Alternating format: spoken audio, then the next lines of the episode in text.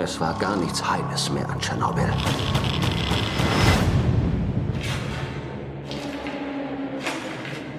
Erfreulicherweise kann ich Ihnen mitteilen, dass die Lage in Tschernobyl stabil ist. Was die Strahlung betrifft, offenbar entspricht das einer Röntgenaufnahme des Brustkorbs. Nein! Sie haben es mit etwas zu tun, das noch nie zuvor auf diesem Planeten passiert ist. Mit wem warst du im Park? Äh, Ich weiß keinen Namen. Ich habe mich nur verlaufen. Wo hast du die Frau gesehen? Welche, welche Frau?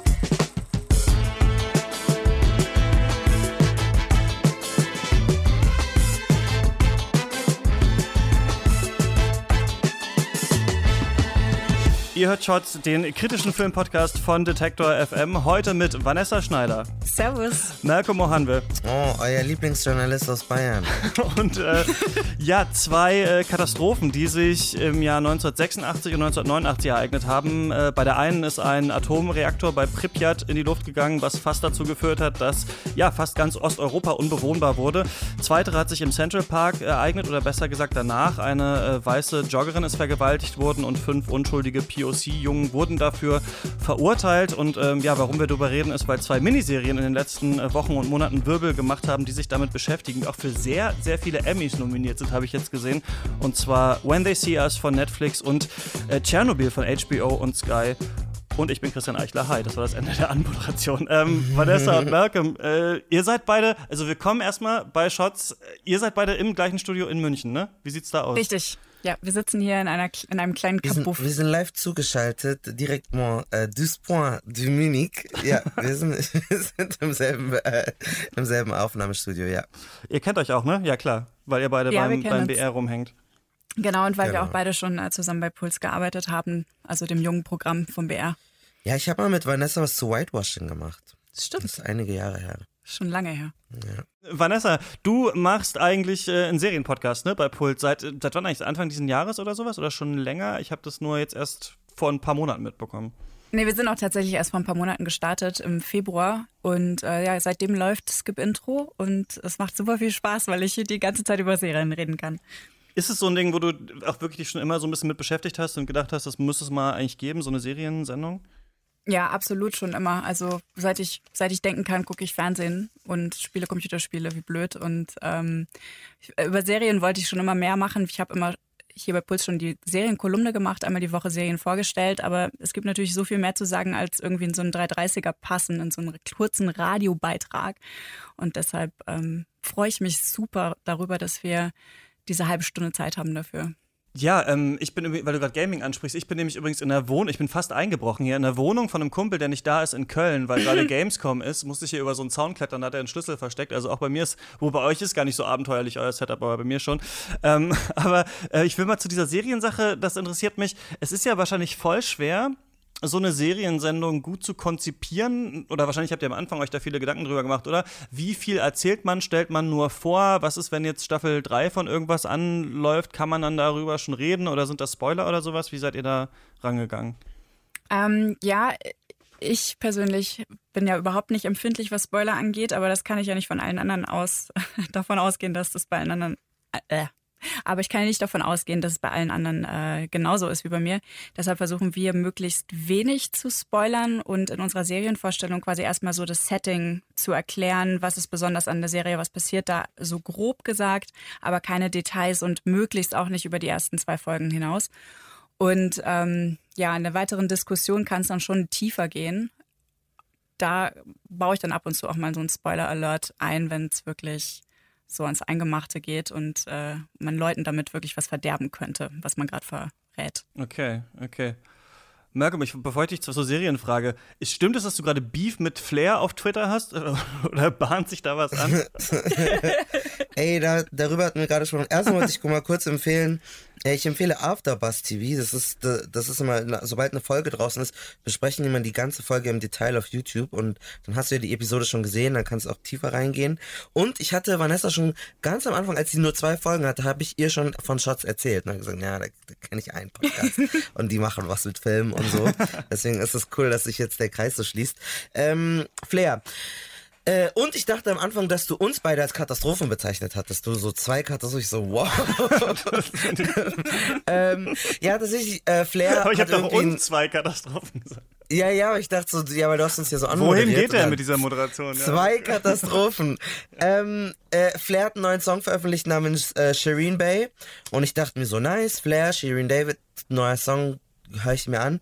Und dann war ich so, okay, was, was rappt er da? Und dann sagt er irgendwas von, du siehst, dein Arsch ist so geil in diesen Leggings. Ich kann es jetzt nicht genau zitierreib sagen. Ähm, warum hängst du ab mit diesen Faggots? Und Faggots heißt Schwuchteln sozusagen.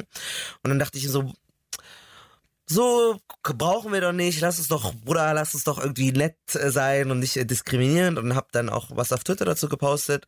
Ähm, und der hat mir aber dann nur so kurz geantwortet, ja, halt die Backen und, äh, und pumpt den Song oder so. Fand ich jetzt nicht so schlimm. Äh, hat mich dann blockiert. Und dann habe ich aber mittlerweile gesehen, dass auf Instagram eine Journalistin von Noise, ähm, die hat ihn auch kritisiert dafür. Und dann hat er irgendein Bild von ihr gegoogelt, wo sie gerade Chips isst, also so ein richtig ungünstiges äh, Bild von ihr. Und das dann auf seinem Instagram-Kanal äh, hochgeladen und dann irgendwie seine Fans hat so eingeladen, sich irgendwie über sie lustig zu machen. Und das sind ganz unterirdische Kommentare eigentlich, so 2000 Kommentare die sich halt total sexistisch über sie her äh, ziehen und fertig machen und so. Und jetzt low-key äh, müsste ich ja eigentlich jetzt mich selber googeln und alle uncharmanten Bilder von mir entfernen, dass er das nicht mit mir auch macht. Hat er Ich schon gemacht gerade. ja, Äh, ich finde es halt schon krass, dass, aber ich habe ihn als erstes kritisiert, dass er sich natürlich dann wieder eine Frau raussucht, um sie anzugreifen, weil sie vielleicht verletzlicher ist oder so. Also, wer weiß, wie sich dieser Beef mit Flair entwickelt, aber ich meine, er hat viele Follower. Es könnte, könnte mein Jumpstart sein. Vielleicht ist das dann äh, ein weiterer Durchbruch in meiner. Ich, ich habe keine Ahnung so. Es ist einfach, ich habe den Song gehört, dachte mir, ey, Bro, ist doch nicht, brauchen wir nicht. Ja, okay, alles klar. Hat auch so ein bisschen, hätte auch das Zeug zu einer eigenen, zu einer eigenen Serie wahrscheinlich. Äh, Ich denke, in diesen Filmpodcast passen halt so Miniserien ganz gut rein. Und das ist auch das Einzige, was ich immer meistens noch ganz gut hinbekomme, mir noch irgendwie reinzuziehen, wenn ich weiß, okay, das hat nur fünf Folgen oder so, dann schaue ich da mal rein. Ist ja dann oft auch die Mogelpackung, dass dann auf einmal doch aus dem Nichts äh, Staffel 2 irgendwann kommt. Das ist für mich immer die schlimmste Nachricht so. Irgendeine geile Miniserie wird fortgesetzt, weil ich immer denke, nein, versaut's nicht. Aber ähm, mal schauen, ob das bei diesen Serien äh, passiert, die wir heute hier besprechen. Ich denke mal wahrscheinlich nicht. Ich denke mal, die sind so ein bisschen mehr oder weniger auserzählt, worum es da geht. ähm, Malcolm, du hast nicht geschafft, Chernobyl zu gucken, deswegen würde ich sagen, handeln wir das vielleicht vorher kurz ab, bevor wir über When They See Us sprechen. Das äh, hatte ich so ein bisschen das Gefühl, ist nach Game of Thrones und weiß ich nicht, was noch so richtig riesengroß war dieses Jahr, Stranger Things Staffel 3 vielleicht und äh, vielleicht auch When They See Us, so ein bisschen vielleicht die größte Serie in diesem Jahr. Das ist eine Zusammenarbeit zwischen Sky und HBO und ja, erzählt in fünf Folgen die Reaktorkatastrophe von Tschernobyl in der Ukraine nach. Alles beginnt am äh, 26. April 1986, als Reaktor 4 explodiert und ja, die ganze erste Zeit und auch die ganze erste Folge will niemand das eigentlich richtig verstehen, was da tatsächlich passiert ist. Also auch nicht die Arbeiter am Kraftwerk, nicht die äh, Sowjetbürokraten und auch nicht die Menschen, die wenige, ähm, ja, hunderttausend Meter da weiterleben in, diesem, in dieser Plattenbaustadt Pripyat. Und so langsam setzt sich dann aber so ein Apparat in Bewegung. Einmal ein Vertuschungsapparat. Also da sagen dann auch so ähm, Parteifunktionäre, hier ist nichts passiert, aber dass nichts passiert ist, das soll bitte auch keiner wissen. Und äh, drei Menschen merken dann aber, dass hier was nicht stimmt. Das sind einmal zwei Wissenschaftler, Valerie äh, Legasov und Ulana äh, Komjuk. Die äh, Komjuk gab es tatsächlich nicht, die haben die äh, Serienmacher dazu erfunden. Und ähm, die werden gespielt von Jared Harris und Emily Watson und der Politiker Boris Scherbina, der wird gespielt von Stellan Skarsgård. Die machen sich alle auf nach Tschernobyl, um zu verstehen, was da los ist und wie man ja diesen Krieg gewinnen kann, also den Krieg gegen die Strahlung, so ein bisschen auch gegen das Sowjetsystem, ein bisschen auch gegen die Angst vorm Tod, weil da wirklich Heldentaten dann schließlich irgendwann vonnöten sind, um äh, die Katastrophe irgendwie so ein bisschen einzudämmen. Und Regie geführt hat Johann Renk und äh, Craig Mazin, der hat äh, das geschrieben und der hat vorher wirklich nur Scheiße geschrieben. Ich habe das mal, bevor der Chernobyl gemacht hat, ich habe das hier mal rausgesucht. Äh, der hat irgendwie, Moment, ach, wo habe ich ihn denn jetzt? Eine Sekunde. Äh, Der hat irgendwie Scary Movie 3, Scary Movie 4, Superhero Movie und wei- noch sol fünf solcher Filme noch gemacht und dann auf einmal Chernobyl geschrieben, was fantastisch geschrieben ist. Und ähm, die Serie ist für 19 Emmys nominiert, ähm, Production Design, Cast und so weiter, die Hauptdarsteller. Und ähm, ja, würde auch, wenn ich einen vergeben könnte, äh, den Emmy kriegen für die beste Serie, die ich seit langem gesehen habe. Denn ich muss sagen, das ist, äh, der Hype ist echt, das muss man gesehen haben. Aber Vanessa, wie siehst du das? Ja, der Hype ist real. Total, absolut. Also eine meiner Favorites für dieses Jahr. Ähm, eine der wichtigsten Serien auch für dieses Jahr. Man kann, glaube ich, alles, was über die Serie irgendwie gesagt wird, so sowohl die, die positiven als auch die negativen Sachen irgendwie ernst nehmen. Und ähm, also ich glaube, jeden wird diese Serie flashen beim Anschauen. Es ist furchtbarer Horror. Die schrecklichsten Szenen, die ich dieses Jahr gesehen habe, neben denen von When They See Us, ähm, hat mich extrem mitgenommen und war schlimmer als jeder Horrorfilm, den ich in meinem Leben gesehen habe.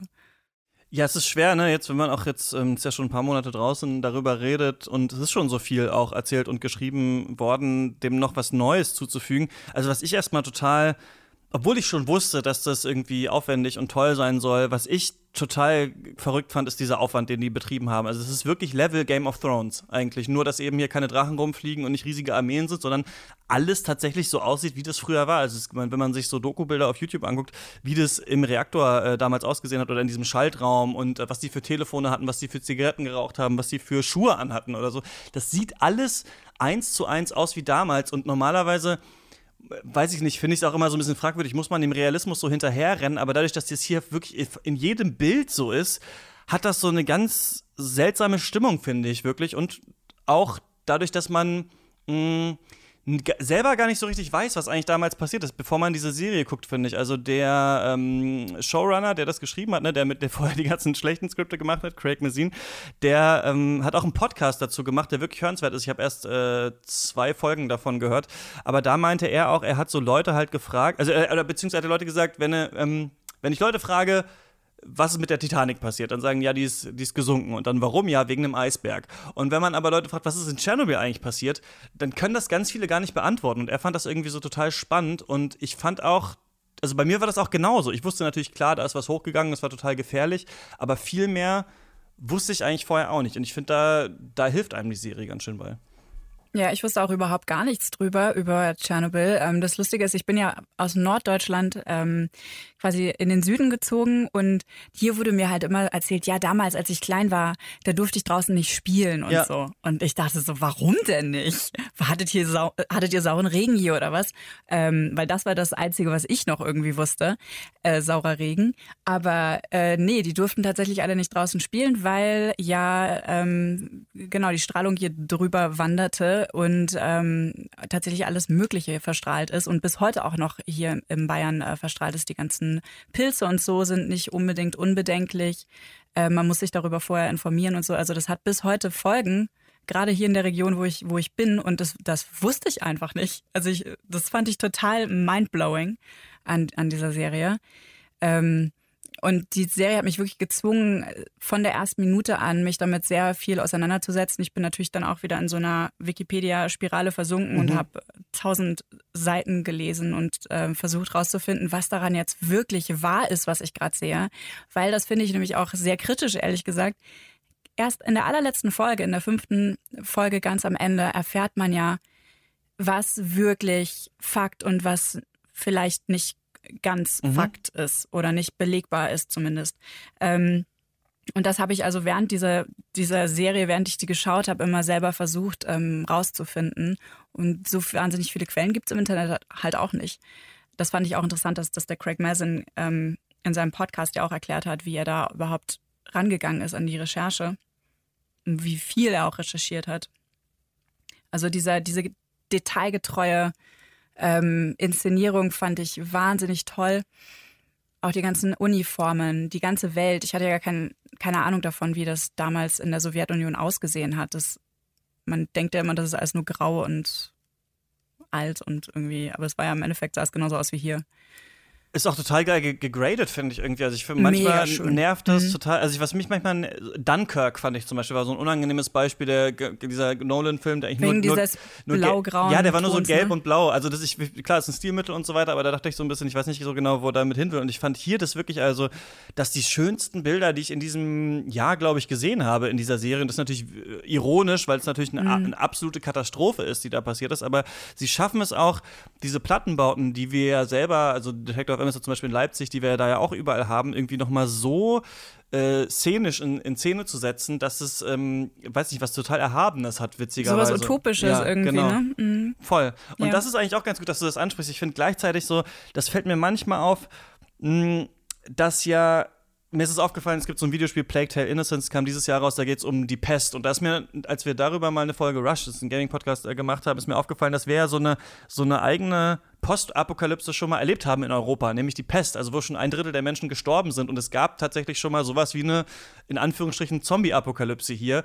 Und äh, man denkt da super selten irgendwie drüber nach. Und ich finde, dass Tschernobyl ja auch wie so eine also wie so ein seltsamer Science-Fiction-Film ist, wie so die Filme von äh, Tarkovsky, Stalker zum Beispiel, also mhm. wo, wo Leute um in so ein verstrahltes Gebiet kommen und es gelten irgendwie eigene Regeln und niemand versteht richtig, was los ist und hat fast sowas von schwarzer Magie oder sowas. Niemand weiß genau, was passiert ist und auf einmal Leute äh, sterben, weil sie diesem, diesem Ding irgendwie immer näher kommen und so weiter. Und ich finde, dass das bei Chernobyl total krass ist, wie dieser Realismus und dieses historische Erzählen auf, wie du es auch vorhin gesagt hast, Horror, ne, auf diese verschiedenen so Genres auch trifft irgendwie und so was total Eigenes geschaffen wird. Ich finde das irgendwie total, total erstaunlich. Also man ist immer einerseits denkt man sich so, ah, cool, ah, so war das wohl historisch. Und andererseits denkt man sich so, fuck, ich weiß gar nicht, was ich ich weiß gar nicht, was ich fühlen würde, wenn ich in deren ja. Schuhen gerade irgendwie stecken würde. Ja. ja.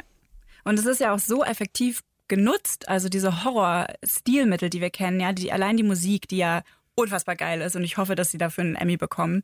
Ähm, dieser Soundtrack, der da drunter liegt, ist so knistern, was immer irgendwie sowas Bedrohliches hat, aber super spärlich äh, drin ist und es herrscht ja auch einfach minutenlang mal Stille da drin äh, in der Serie.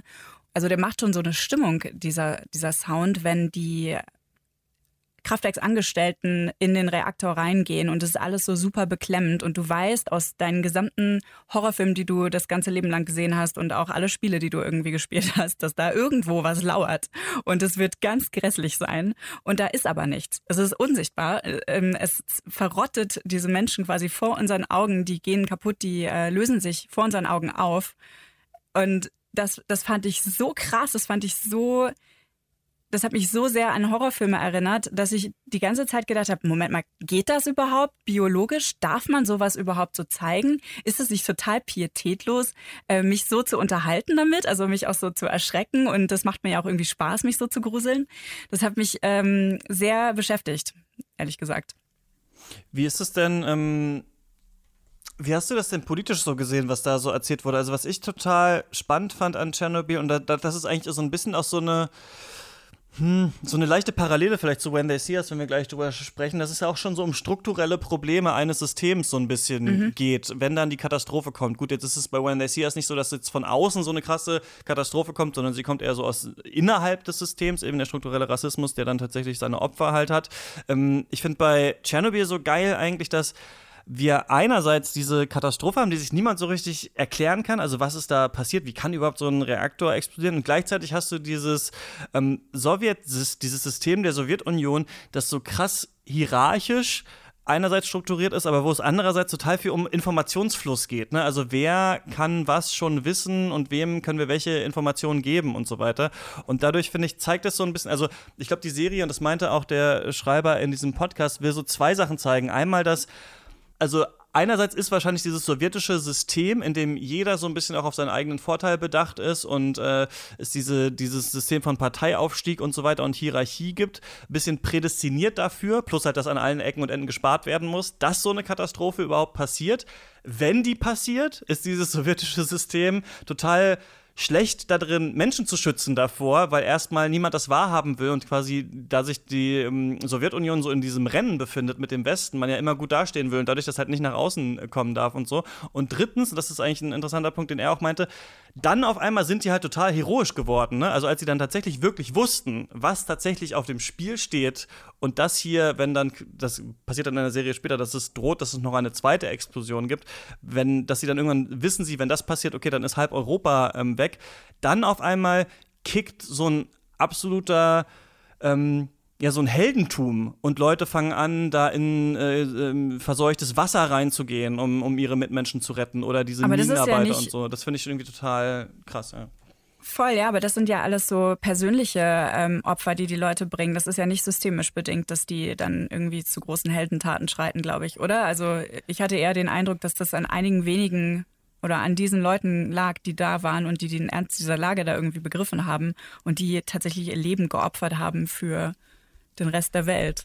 Kann man auch so lesen. Der Craig Messin meinte halt so ein bisschen so, dass auch, also er meinte quasi, ja, wäre das irgendwie in den USA passiert, dann hätten wir halt einen riesigen Zaun rumgebaut und dann hätte da halt niemand mehr reingedurft. quasi so. Und er meint, ja, und die Sowjets haben halt einfach ihre Taucher reingeschickt und gesagt, so, ihr müsst es jetzt machen, sonst sterben Millionen Leute. Und ein paar Leute haben dann gesagt, okay, wir machen das jetzt. Also, ähm, das ist, dass das halt auch so an dem System liegen kann. Aber mhm. das fand ich noch irgendwie ähm, spannend daran auf jeden Fall, ja. Und was ich auch nicht wusste, dass diese, also dass diese Männer halt einerseits diese große Katastrophe ausgelöst haben, indem sie halt mit diesen Gerätschaften äh, nicht gerade sonderlich schlau umgegangen sind und andererseits diese anderen Männer uns aber so ein bisschen das Leben gerettet haben. Also wir können jetzt noch ähm, hier überhaupt leben, weil die Leute in dieses Wasser gegangen sind, weil die Leute auf dieses Dach gestiegen sind und so weiter und so mhm. fort. Also das fand ich auch nochmal irgendwie krass zu lernen daran, ja.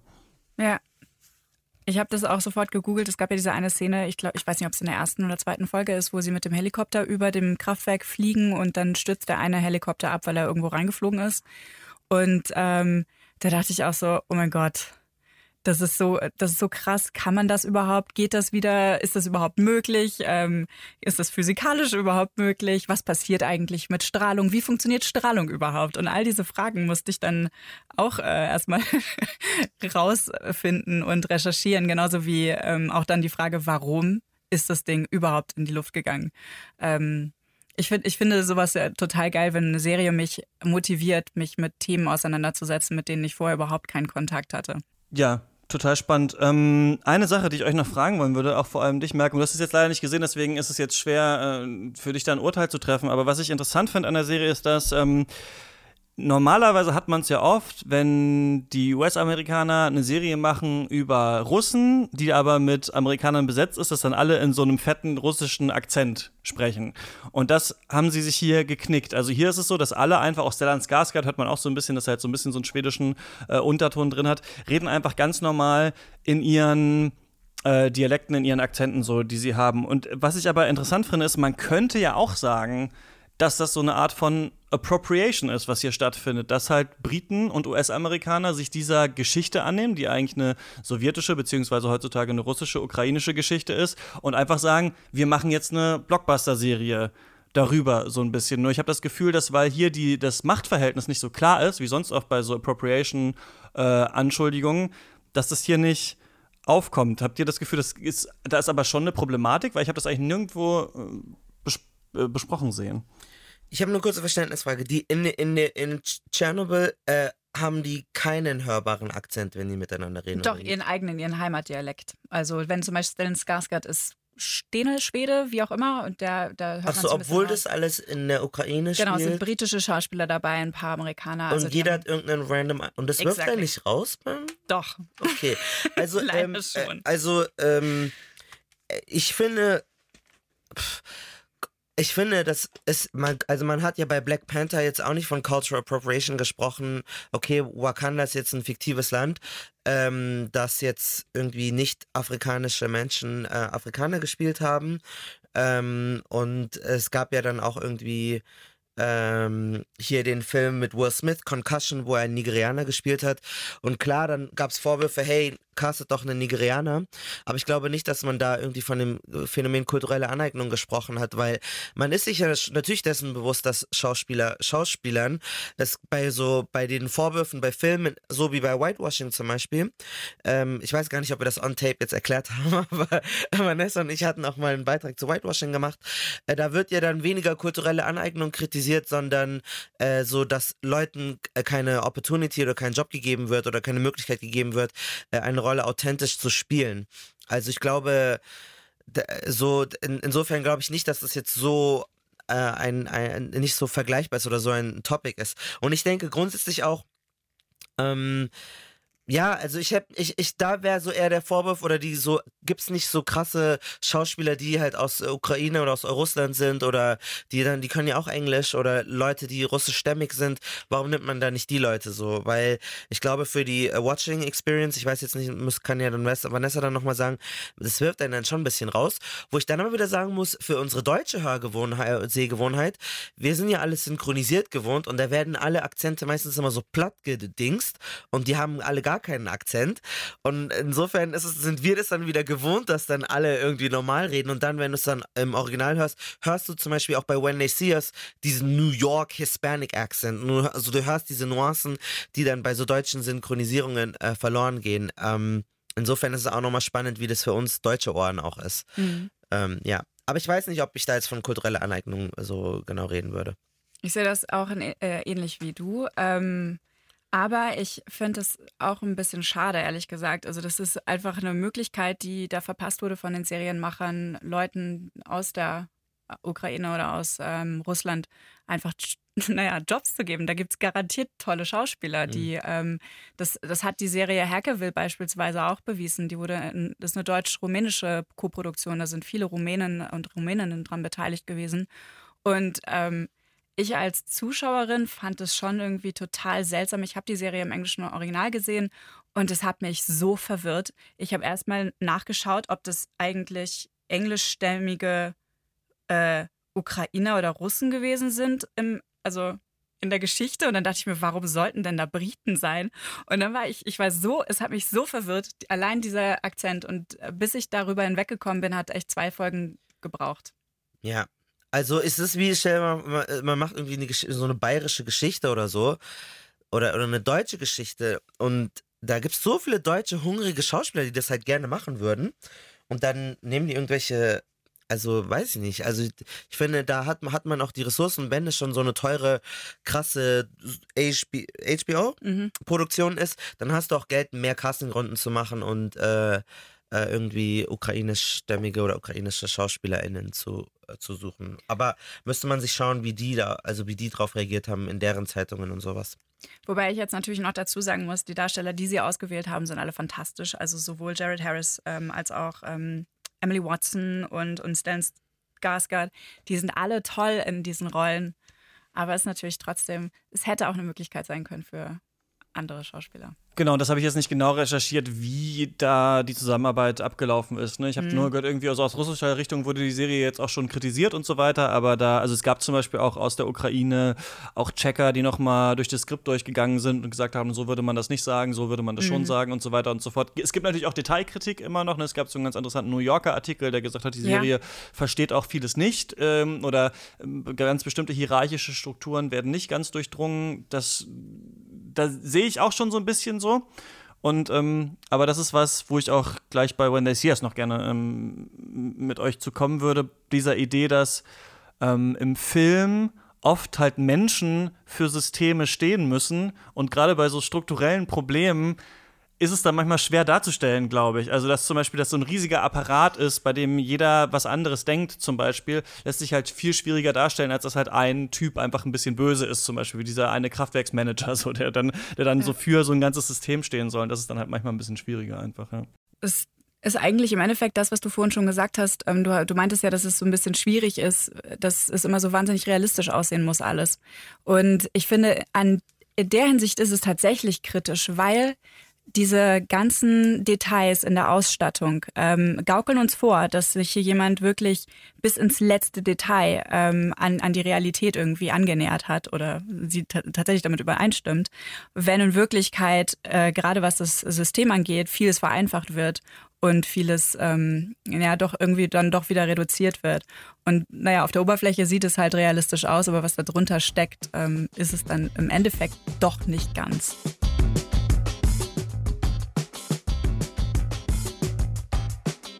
Ja, und wo wir jetzt schon so angeregt über Tschernobyl diskutiert haben, möchte ich eigentlich ganz gerne mal wissen, wie ist es eigentlich tatsächlich jetzt gerade in diesem Moment um die nukleare Sicherheit in der Welt bestellt. Und äh, darüber spreche ich mit Christoph Pistner. Er ist Bereichsleiter für Nukleartechnik und Anlagensicherheit beim Öko-Institut. Schönen guten Tag, Herr Pistner.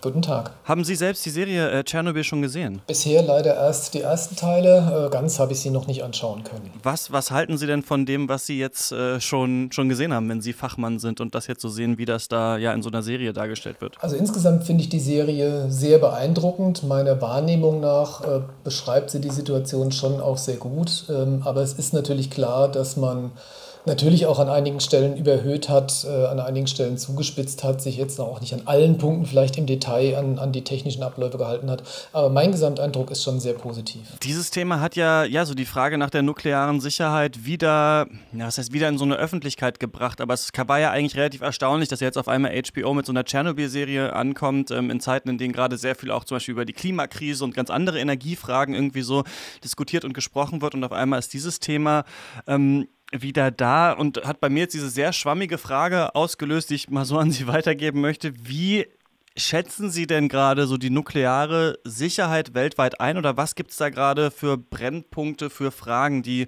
die diskutiert werden? Naja, es ist natürlich sehr schwer, das auf so einer ganz übergeordneten äh, Ebene ähm, so zu diskutieren. Aber ich meine, was man ganz klar sagen muss, was man nicht vergessen sollte, äh, ich äh, glaube, damit kann man auf jeden Fall schon mal einsteigen. Praktisch in jedem heute noch laufenden Kernkraftwerk sind schwere Unfälle möglich. Das ist ein Fakt, den haben wir in Tschernobyl gesehen, den haben wir aber auch in Fukushima gesehen. Das gilt für alle Kernkraftwerke weltweit. Schwere Unfälle sind, sind möglich, grundsätzlich. Wir hoffen, wir glauben, dass es bei vielen Kernkraftwerken nicht, nicht sehr wahrscheinlich ist, dass es dazu kommt, aber die Auswirkungen können eben katastrophal sein. Was die nukleare Sicherheit insgesamt angeht, kann man sagen, es gibt so ein, so ein paar Themen, die sich durchziehen, die natürlich dann auch wieder, äh, sage ich mal, landesspezifisch sind. Ganz allgemein kann man im Moment, glaube ich, sagen, es wird in den letzten Jahrzehnten nicht sehr viel an neuen Kernkraftwerken gebaut. Demgegenüber sollen eben die alten Anlagen, die in den 60er, 70er und 80er Jahren errichtet worden sind, einfach heute wird sehr stark darüber diskutiert, sie länger am Netz zu lassen, also über ihre ursprünglich mal geplante Lebenszeit hinaus weiter zu verwenden. Und das wirft natürlich Fragen auf der Alterung, aber auch des Veraltens der Kraftwerke. Also wenn Sie ein Kraftwerk haben, das in den 60er, 70er Jahren konzipiert worden ist, dann hat das natürlich einfach nicht das Sicherheitsniveau wie Kraftwerke, über die wir heute halt diskutieren würden, oder es erfüllt nicht dieselben Anforderungen, die wir heute an neue Kernkraftwerke stellen würden. Da steht also einfach die Frage im Raum, wie lange will man dann solche Kraftwerke noch weiterlaufen lassen? Das hängt dann natürlich mit der Frage zusammen, wie viel ist an Nachrüstungen wirklich passiert in den alten Kernkraftwerken, wie viel Geld ist da investiert worden, was konnte man nachrüsten, was hat man auch nachgerüstet. Aber es kommen eben auch immer andere Faktoren dazu, Frage zum Beispiel des Personals ja, ist eine ganz wichtige Frage für Unfallabläufe. Wie ist die Sicherheitskultur in einem Kraftwerk? Also wie wird Störungen nachgegangen? Wie wird unklaren Ereignissen nachgegangen? Wie ist der Zustand einfach des Kraftwerks insgesamt? Gibt es da verschiedene Modelle quasi an Sicherheitskulturen in verschiedenen, ja vielleicht Kulturen oder Ländern oder Kraftwerksarten? Ich will das nicht mal unbedingt auf verschiedene Modelle runterbrechen, sondern man kann es einfach tatsächlich beobachten, dass man, wenn man, wenn man sich, sage ich mal, ähm, wenn man sich anschaut, wie viele Ereignisse in Kraftwerken auftreten oder gemeldet werden, dann, dann ist es einfach sozusagen feststellbar, dass es, dass es Kraftwerke zu geben scheint zumindest, oder man kann es sehr stark darauf rückführen, in denen einfach eine sehr hohe Sicherheitskultur gelebt wird, wo sehr viel getan wird, während es bei anderen vielleicht ein bisschen stiefmütterlich behandelt wird und man eben doch länger wartet, bevor man sich ähm, ersten Anzeichen stellt und dann eben auch Maßnahmen, Maßnahmen ergreift. Das ist einfach eine Beobachtung, die man auch, sage ich mal, aus, aus Meldungen von kerntechnischen Ereignissen machen kann. Und neben diesen Faktoren, sage ich mal, der Technik und des Personals, gibt es aber natürlich immer auch äußere Faktoren, die wichtig sind und die können natürlich auch länderspezifisch ganz unterschiedlich sein. Also Erdbebengefahren, die natürlich zum Beispiel in Japan eine große, ein großes Thema sind, nach Fukushima natürlich auch ein großes Thema waren.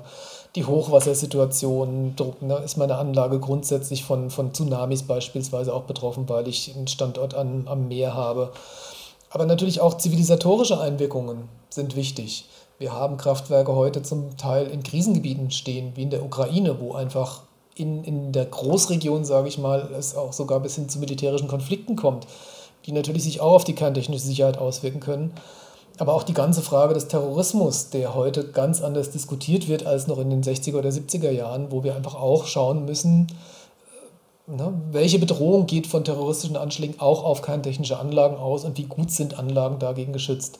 Also da sind sehr, sehr viele Fragen da, die auch heute noch nach wie vor brandaktuell sind. Wie sieht das in äh, Deutschland aus? Sieben sind noch gerade aktiv, ne? Sieben Atomkraftwerke. Ja, also in Deutschland haben wir natürlich auch nach Fukushima nochmal sehr intensiv uns die kerntechnische Sicherheit der laufenden Anlagen angesehen. Es wurden hier nochmal Verbesserungspunkte identifiziert und auch adressiert.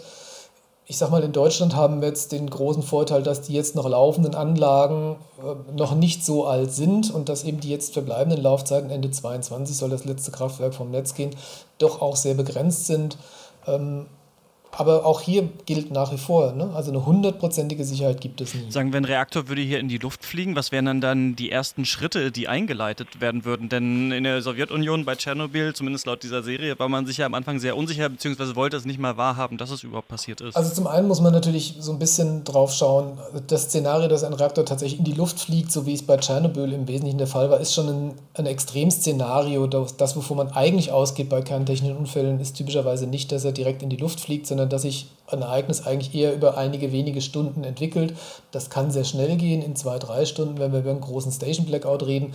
Das kann aber auch länger dauern, wie wir es in Fukushima gesehen haben, dass es zum Teil deutlich später passiert. Also so dieses innerhalb von 30 Sekunden passiert was, ist eigentlich eher ungewöhnlich. Wenn es in einem, in einem Kraftwerk zu Ereignissen kommt, also zu Störungen und Störfällen kommt und man dann den Eindruck hat, dass sich daraus eben wirklich auch ein schwerer Unfall entwickeln könnte, dann gibt es vorgeplante Prozesse, die dann natürlich greifen sollen. Der Betreiber hat dann über einen ähm, Katastrophenvoralarm die Behörden zu informieren. Hier werden vor allem dann erstmal die Landratsämter, die Kommunen natürlich auch gefragt, dass Feuerwehr, technische Hilfswerke, Polizei aktiviert werden, in Bereitschaft gehen. Ähm, die Aufsichtsbehörden über die Kraftwerke können über die äh, Kernfern, äh, kerntechnische Fernüberwachung auch den Zustand in den Anlagen beobachten und werden sich dann mit einschalten. Wenn die Situation dann weiter eskaliert, werden auch Gremien des Bundes, also des Bundesumweltministeriums und deren Unterstützungsgruppen hinzugezogen. Ähm, dann ist es auch vorgesehen, Informationen an zumindest die IAEO oder eben auch an benachbarte Länder zu geben. Und je nach Ereignisablauf und je nachdem, was dann eben passiert, gibt es verschiedene Zonen, die um die Kraftwerke festgelegt worden sind und die dann, in denen dann eben sukzessive Maßnahmen ergriffen werden, je nachdem, wie eben der erwartete Ereignisablauf ist. Das reicht dann erstmal vom Verbleiben in den Häusern, also dass Personen aufgefordert werden, Häuser aufzusuchen und in geschlossenen Räumen zu verbleiben, über eine vorübergehende Evakuierung bis eben dann hin, wenn es tatsächlich zu Freisetzungen kommen würde, bis hin zu einer langfristigen Umsiedlung, wo dann eben Regionen um Kraftwerke tatsächlich geräumt werden müssen. Das sagt Christoph Pissner, er ist Bereichsleiter für Nukleartechnik und Anlagensicherheit beim Öko-Institut. Vielen Dank. Gerne.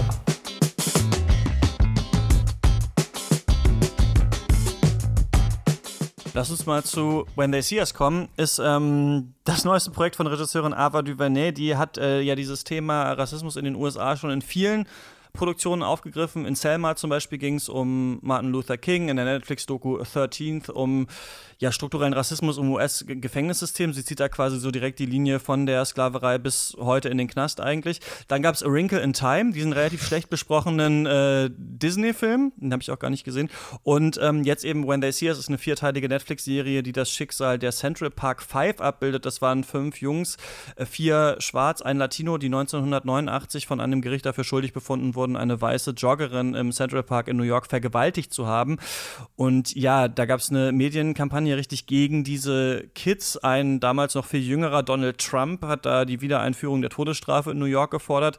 Und ja, der Clou in Anführungsstrichen war natürlich, dass die Jungen das nicht waren. Die haben sich einfach nur in der Nähe des Tatorts befunden.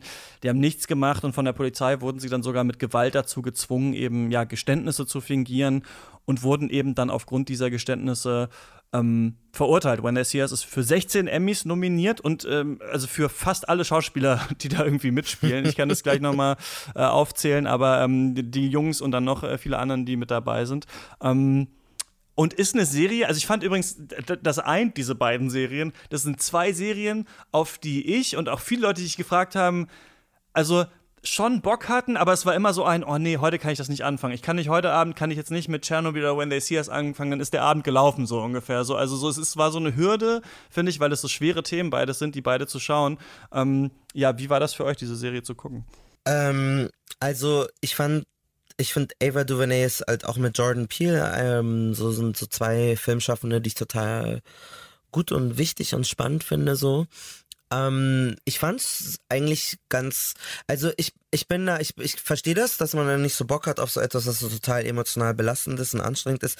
Deswegen habe ich es auch nicht so durch diesen Blickwinkel geguckt. Ich habe eher so, also ich fand es zum Beispiel bei der Besetzung total lustig, dann irgendwie äh, Lynette Scavo von Desperate Housewives zu sehen, äh, Felicity Hoffman, die, die, diese Linda, äh, das ist, äh, das ist diese ähm, Staatsanwältin. Staatsanwältin, die, die, die ja dann unbedingt ähm, in, in den Knast bringen möchte und das ja dann auch erfolgreich tut.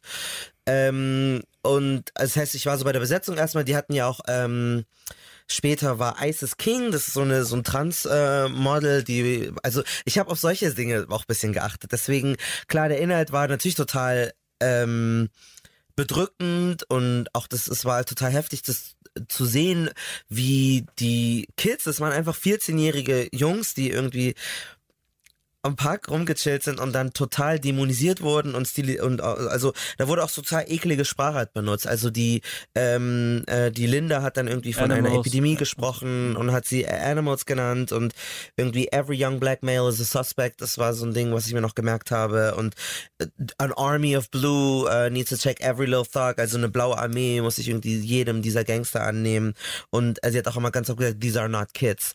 Also da wurde da wurde auch ganz viel Gewalt reproduziert reduziert, was ich auch ein bisschen schwierig fand. Aber klar, muss, muss man ja auch so darstellen. Aber da wurde an einer Tour hat man halt gesehen, wie diese Menschen entmenschlicht wurden und zu Monstern äh, stilisiert wurden durch diese Sprache.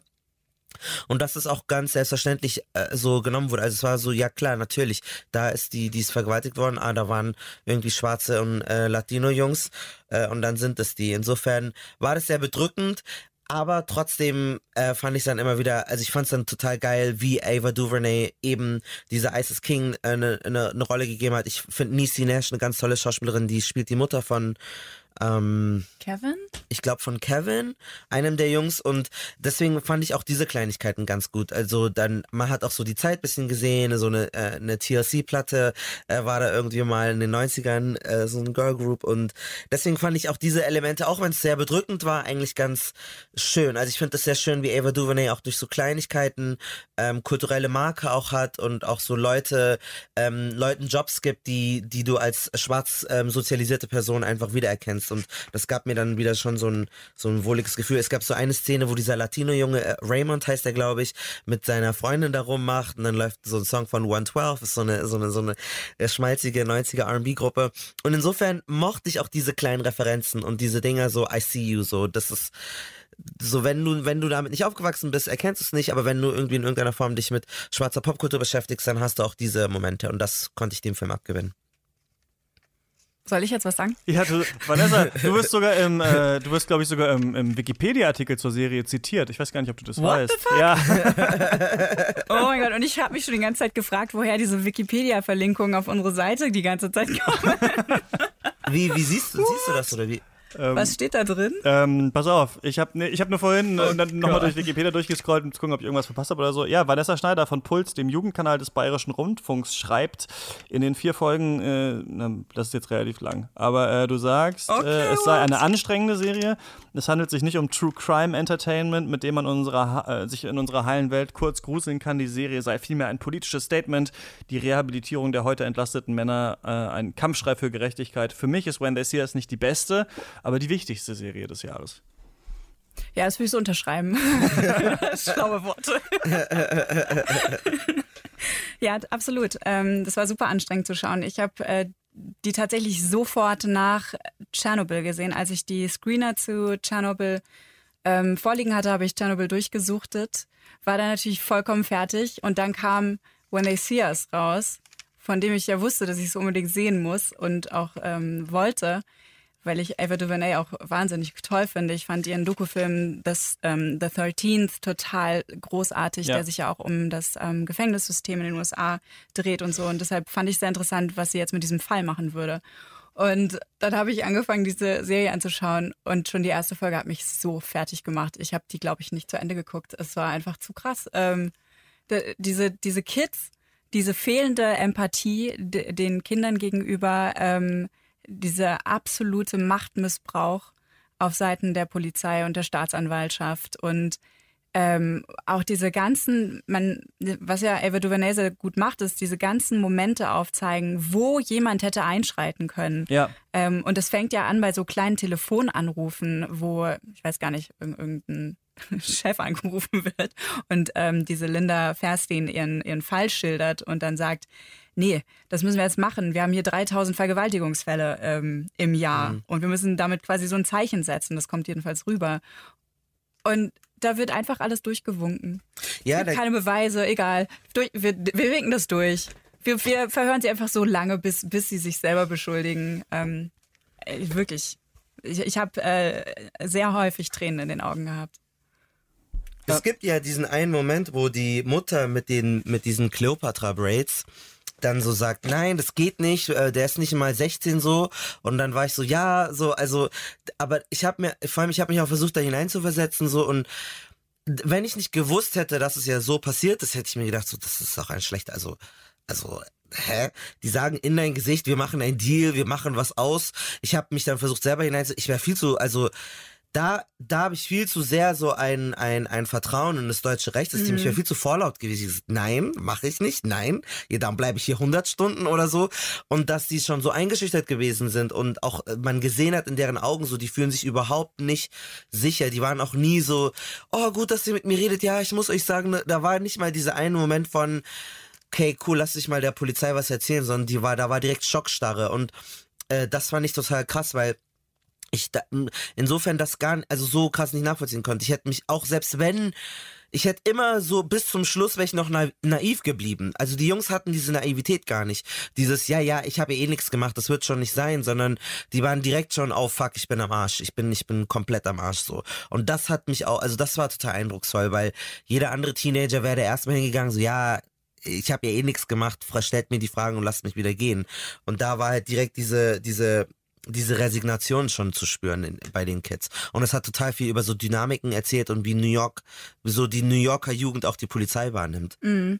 Wobei ich äh, sagen muss, ähm, ich glaube, ich persönlich wäre auch mega eingeschüchtert gewesen. Ich hätte auch alles gemacht. Ich hätte geglaubt, dass die mir die Wahrheit erzählen, dass das stimmt, was mir die Autoritäten sagen, weil ja. weißt du, die Cops sollten eigentlich die Guten sein. Und dann natürlich nicht. Ja, aus meiner Erfahrung weiß ich jetzt, dass es nicht so ist. Aber wenn ich mit 14, 15 Jahren da sitze und mein Vater mir neben mir sitzt, sagt, erzähl den Cops doch einfach, was sie hören wollen, dann wirst, dann wirst du wieder gehen. Natürlich. Ja, ja, das, nee, das stimmt. Also, das, dass man danach irgendwie so, aber dass nicht diese anfängliche so, ähm, mir wird eh nichts passieren, mhm. ich habe ja eh nichts gemacht, die Polizei wird das ja schon rausfinden, das war ja gar nicht da. Also jedes, jedes, normalerweise ist es normal, oder bei jedem White Kid immer so, äh, und dann, oh shit, das wird ja ernst. Und, da, und dieses, dieses Momentum gab gar nicht. Es mhm. war direkt so, fuck, ich muss einmal machen, was der sagt, weil ich will nicht sterben oder ich will nicht ich will nicht in Knast, sind sie ja dann am Ende trotzdem, ähm, also es da hat ja nicht mal aufgegangen, diese Dings. Und da fand ich es aber gut, dass sie eine Mutter hatten, die Agency hatte. Also dass nicht jede Mutter oder jedes Elternteil da irgendwie total ähm, überfordert gewesen ist. Und dann gab es diese eine Mutter, die gesagt hat, so, ey, das geht gar nicht und ich will jetzt meinen Sohn sehen. Ähm, und äh, man dann auch gezeigt hat, so, okay, das sind nicht nur irgendwie hilflose Objekte, ähm, die sich da, da einfach das mit sich machen lassen. Ich habe darüber auch mit äh, Tahir Della gesprochen von der Initiative Schwarze Menschen in Deutschland, der sich auch viel mit ähm, strukturellem Rassismus in Deutschland, mit Racial Profiling und äh, mit Polizeigewalt äh, beschäftigt und ja, ihn auch äh, kurz gefragt, was er dann eigentlich von When They See Us hält.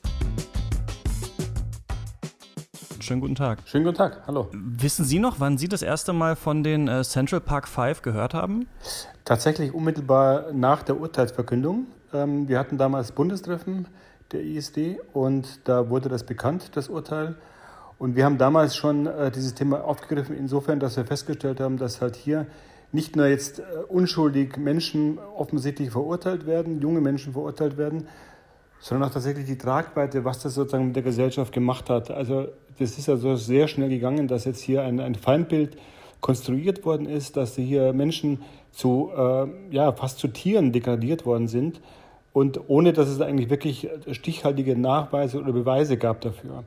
Und äh, wir haben gesehen, dass es eben nicht bloß um diese einzelnen Urteile geht, sondern auch tatsächlich, wie umfassend die Wirkungen von institutionellen Rassismus eben auch gerade in den USA sind. Also dass hier nicht bloß äh, offensichtlich die Polizei ähm, rassistisch motiviert ermittelt hat, sondern auch tatsächlich eben Staatsanwälte verwickelt waren, äh, Ermittlungsbehörden verwickelt waren, aber eben auch die Öffentlichkeit, Medien, und da natürlich äh, stark hervorzuheben den jetzigen US-Präsidenten äh, Donald Trump, der das auch noch angefeuert hat, das Ganze, indem er da eine Kampagne äh, losgetreten hat zur Wiedereinführung der Todesstrafe in New York.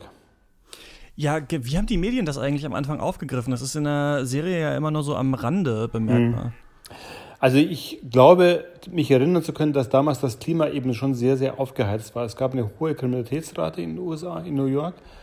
Und äh, auch da war eben sehr schnell, dass eben sehr schnell sich auf, auf eine Gruppe von Menschen fokussiert worden sind, eben auf schwarze Jugendliche, schwarze junge Männer vor allen Dingen, die, das, äh, die als das Hauptproblem dargestellt worden sind, aber eben nicht analysiert worden ist, woran liegt es denn jetzt, diese Kriminalitätsrate und wo sind wirklich die Ursachen zu suchen und wie geht man auch damit angemessen um. Und ich glaube, das ist auch der Grund gewesen, dass es eben zu diesen Fehlurteilen gekommen ist damals, dass zu diesen Fehleinschätzungen auch in den Medien gekommen ist, dass, dass die Medien da eben sehr unkritisch mit diesem Thema umgegangen sind, sehr unkritisch auch die Darstellung der Polizei und Ermittlungsbehörden übernommen haben und ähm, damit so ein Klima geschaffen haben, das eben, wie gesagt, dann auch, glaube ich, zwangsläufig fast schon zu diesem Urteil geführt hat, was sich dann eben im Nachhinein dann auch als, als Fehlurteil oder als falsches Urteil herausgestellt hat. Struktureller Rassismus eben damals ein Problem gewesen, aber heute immer noch, nicht nur in der US-amerikanischen Gesellschaft. Diese Serie zeigt das ja nun sehr trist und auch sehr deskriptiv. Ähm, was haben Sie denn davon gehalten von dieser Serie? Also ich muss sagen, als ich von der Serie gehört habe, äh, habe ich so ein bisschen befürchtet, dass es jetzt Hollywood-mäßig so abgearbeitet wird, dieses Thema. Muss aber sagen, ich habe es mir dann angeschaut und wir haben es auch dann äh, in, in, in, kleinen Gruppen uns nochmal angeschaut, die ganze Serie.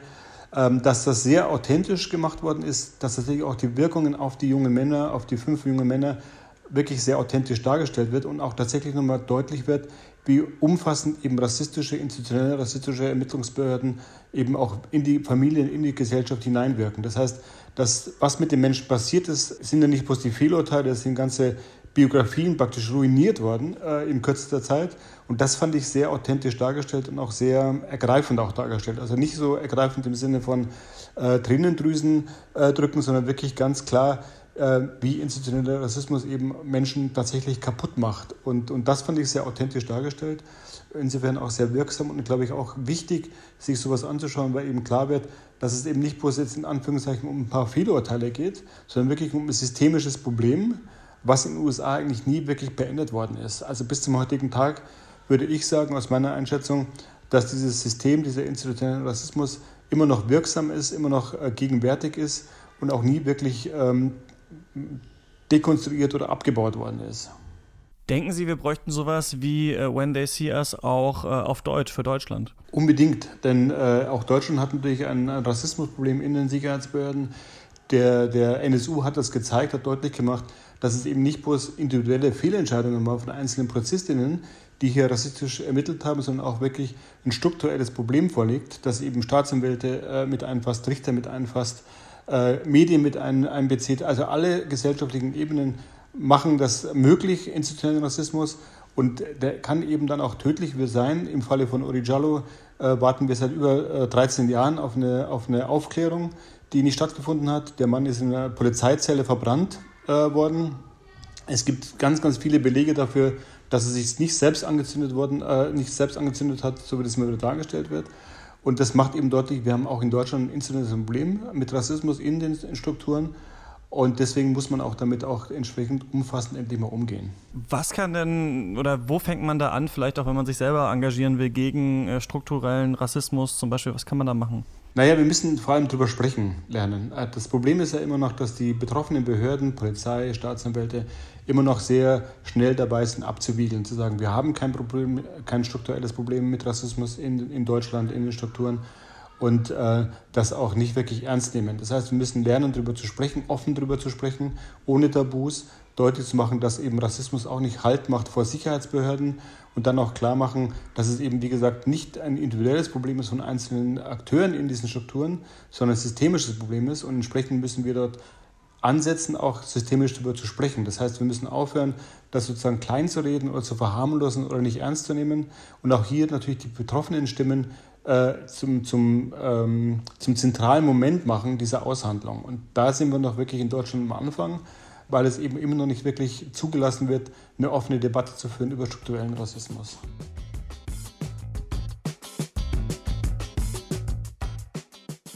Ja, so viel Tahir Della dazu. Er meint, wir müssen reden über strukturellen Rassismus. Machen wir drei jetzt hier gerade auch nochmal in, in diesem Podcast. Ich würde euch eine Sache gerne fragen. Das war so ein bisschen ein Problem, was ich mit der Serie hatte.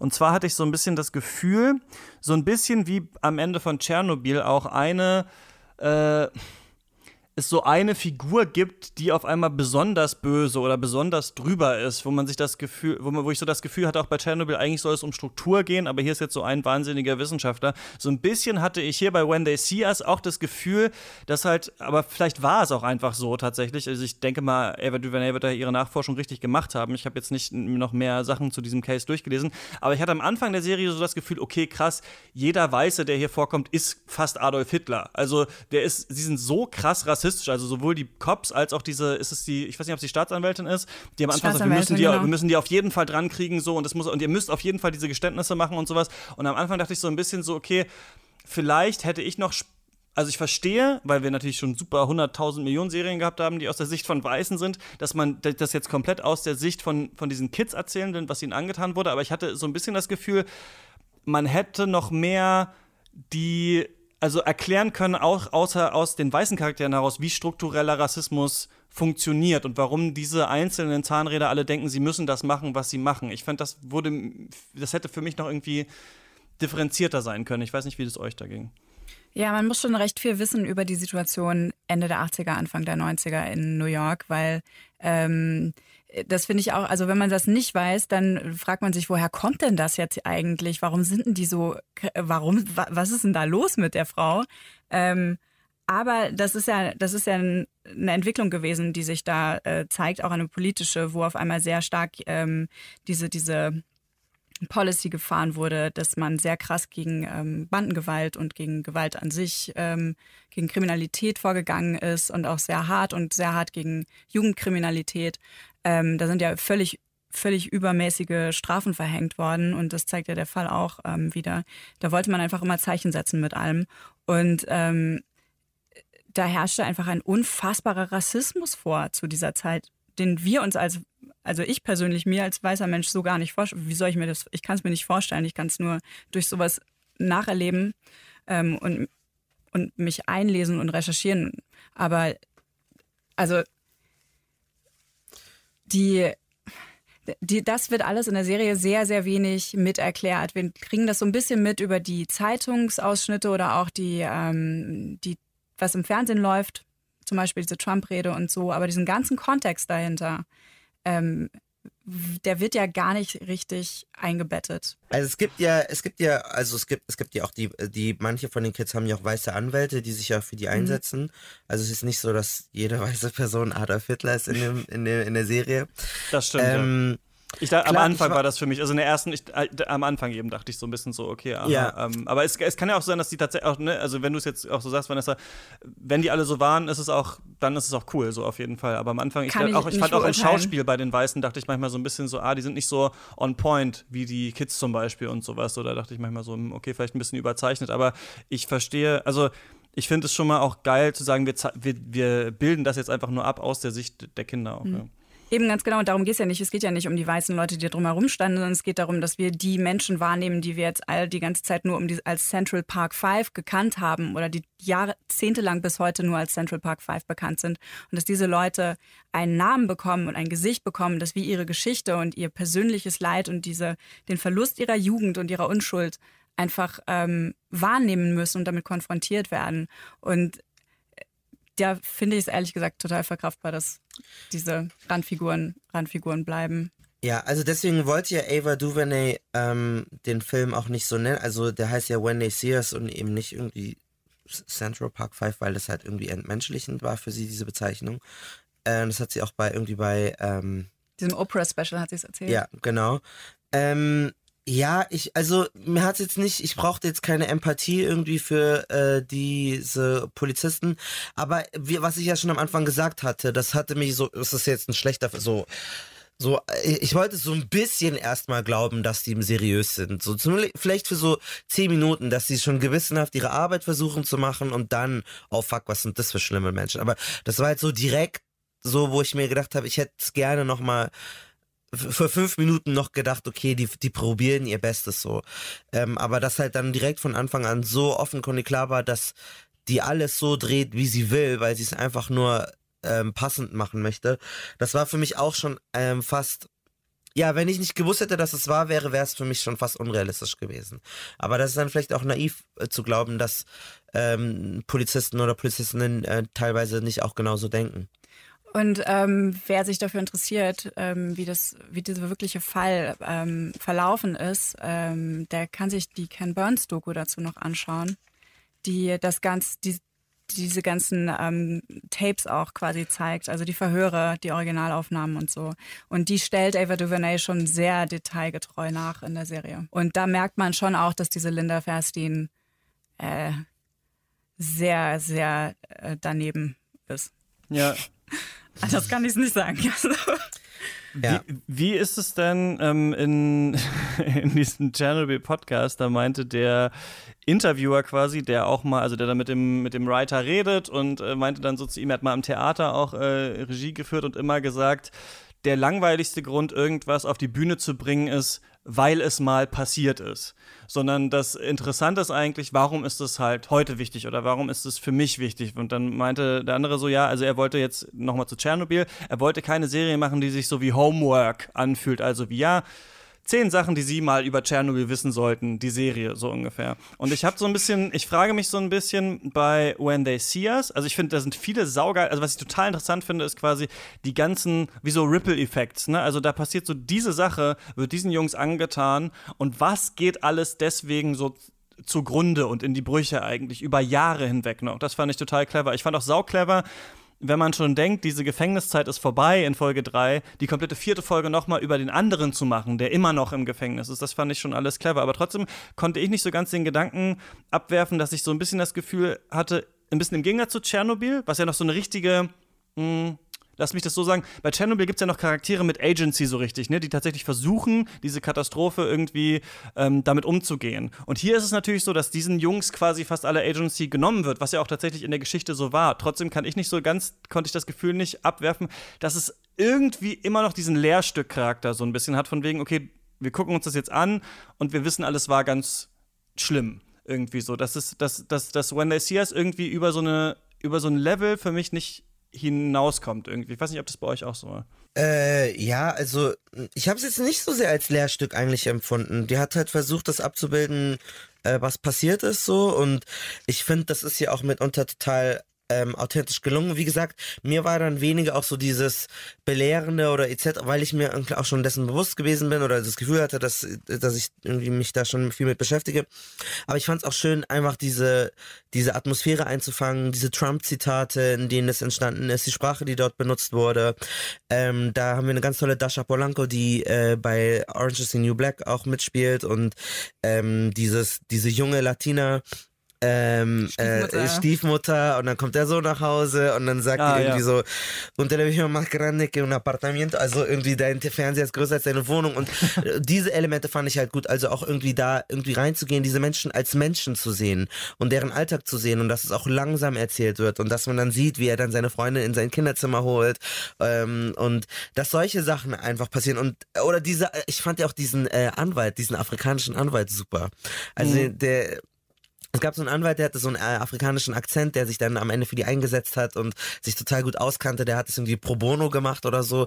Und äh, das hat das alles, so diese Details und diese Sachen, hat es alles für mich menschlich gemacht. Und ähm, klar, es ist irgendwie mit dem Zeigefinger, aber am Ende des Tages so ist auch Amerika. Man, da werden die dann mit 41 Millionen Euro irgendwie Entschädigung. Ähm, so, das ist so dieses Pathos und dieses so ein bisschen äh, ja, zu zeigen, was ist recht und was ist falsch. Ich glaube, in Deutschland hätte man so viel Geld gar nicht bekommen, ähm, weil die da so ein ganz anderes äh, äh Empfinden haben. Und wenn du es dir natürlich dann überlegst, da ist so, so viel, man kann nicht genug Pathos haben bei so einer schlimmen Geschichte so. Wenn du dann die ganzen Leute siehst und du denkst, oh mein Gott, ja, ihr ganzes Leben ist scheiße und die waren da im Knast und haben Traumata weg und sonst was. Ähm, ja, dann ist es halt belehrend. Dann fühlst du dich da irgendwie von der belehrt. Und bei einem, bei so einem echten, also wenn man ja etwas auf einer wahren Story basiert, finde ich so Kritik so von wegen ein paar Levels oder ein paar Schichten haben gefehlt. Diese Kritik ist total schwierig zu machen, weil man kann es ja nicht aus, also man kann es ja nicht aus den Fingern ziehen. Also ähm, die kann ja auch nur mit dem arbeiten, was so in irgendeiner Form passiert ist taugt halt als Statement, ne? Also das quasi an für Ava DuVernay zu sagen, wir reframen das jetzt nochmal. Wir machen, versuchen quasi jetzt mit so einer riesigen Netflix-Serie auf eine Art nicht das Ungeschehen zu machen, aber das Narrativ von damals anzugreifen mit einem Gegennarrativ, was wir jetzt aufstellen, so, das finde ich total spannend. Und es ist ja auch was, was wir natürlich oft in letzter Zeit sehen, mit Sachen wie Surviving R. Kelly, wie Sachen mit ähm, Leaving Neverland. Ähm, mhm. Aziz Ansari hat in seinem Comedy-Special mal so äh, den Gag gemacht, das fand ich aber auch ganz treffend, so, ich glaube, zu dieser R. Kelly-Doku so, dass so, the evidence was out there, aber nur jetzt, wo es endlich halt eine sechsteilige Doku gibt, äh, haben wir dann alle auch wirklich verstanden, dass es so war. Und so ein bisschen hat man auch das Gefühl mit Tschernobyl oder sowas. Jetzt, wo es das halt als äh, HBO-Doku mhm. gibt oder wo es jetzt das als Netflix-Doku äh, gibt, das sind ja keine neuen Erkenntnisse, die sie hier reingepackt hat. So es hat es auf einmal diesen Cultural Impact. Ähm, Vanessa, du meinst vorhin schon, du findest es cool, wenn, wenn man dann durch eine Serie sich so mit Geschichte beschäftigt, aber wie, ja, wie seht ihr das so, dass halt so, weiß ich nicht, dass man, dass sich Leute eigentlich, eigentlich nur so richtig mit Thematiken beschäftigen, wenn man sich das, äh, wenn man das vier Stunden auf Netflix bingen kann? Ich kann es erstmal voll gut nachvollziehen. Also ich habe mich schon echt selbst sehr oft in Frage gestellt, ob ich irgendwie nicht empathiefähig bin oder so. Also ob, ob, ob mir irgendwas mangelt, dass ich mit Menschen nicht mit, also dass ich dieses Mitgefühl erst dann äh, ähm, so richtig entwickle, wenn ich eine dramatische, verkürzte Geschichte schaue. Also so eine Serie halt. Zum Beispiel bei ähm, The Act habe ich das gehabt. Äh, das ist auch so ein, so ein True Crime-Fall. Und ähm, oder auch bei Making a Murderer oder so. Und klar, ich lese davon die Schlagzeilen, ich habe die Fälle irgendwann mal mitbekommen und so. Ich habe auch diese, die When They See Us-Geschichte haben wir im Englischunterricht ähm, gelesen, ähm, mhm. also Zeitungsartikel darüber. Aber das waren halt Fälle in der Zeitung, das ist irgendwo passiert. Und natürlich, es gibt äh, viele Leute, die können sich da schon extrem reinfühlen, aber ich irgendwie nicht ich weiß nicht, was vielleicht mit mir falsch ist. Ähm, und ich schaue diese Serien und die entführen mich in diese Welt und die äh, konfrontieren mich mit ganz vielen Dingen und ich äh, erlebe das. Es ist immersiver als, als eine Nachrichtenmeldung. Ähm, und ich kriege den ganzen Kontext dazu geliefert oder beziehungsweise ich besorge mir den dann selber, weil ich äh, dazu, dadurch mich dazu motiviert fühle, das zu tun.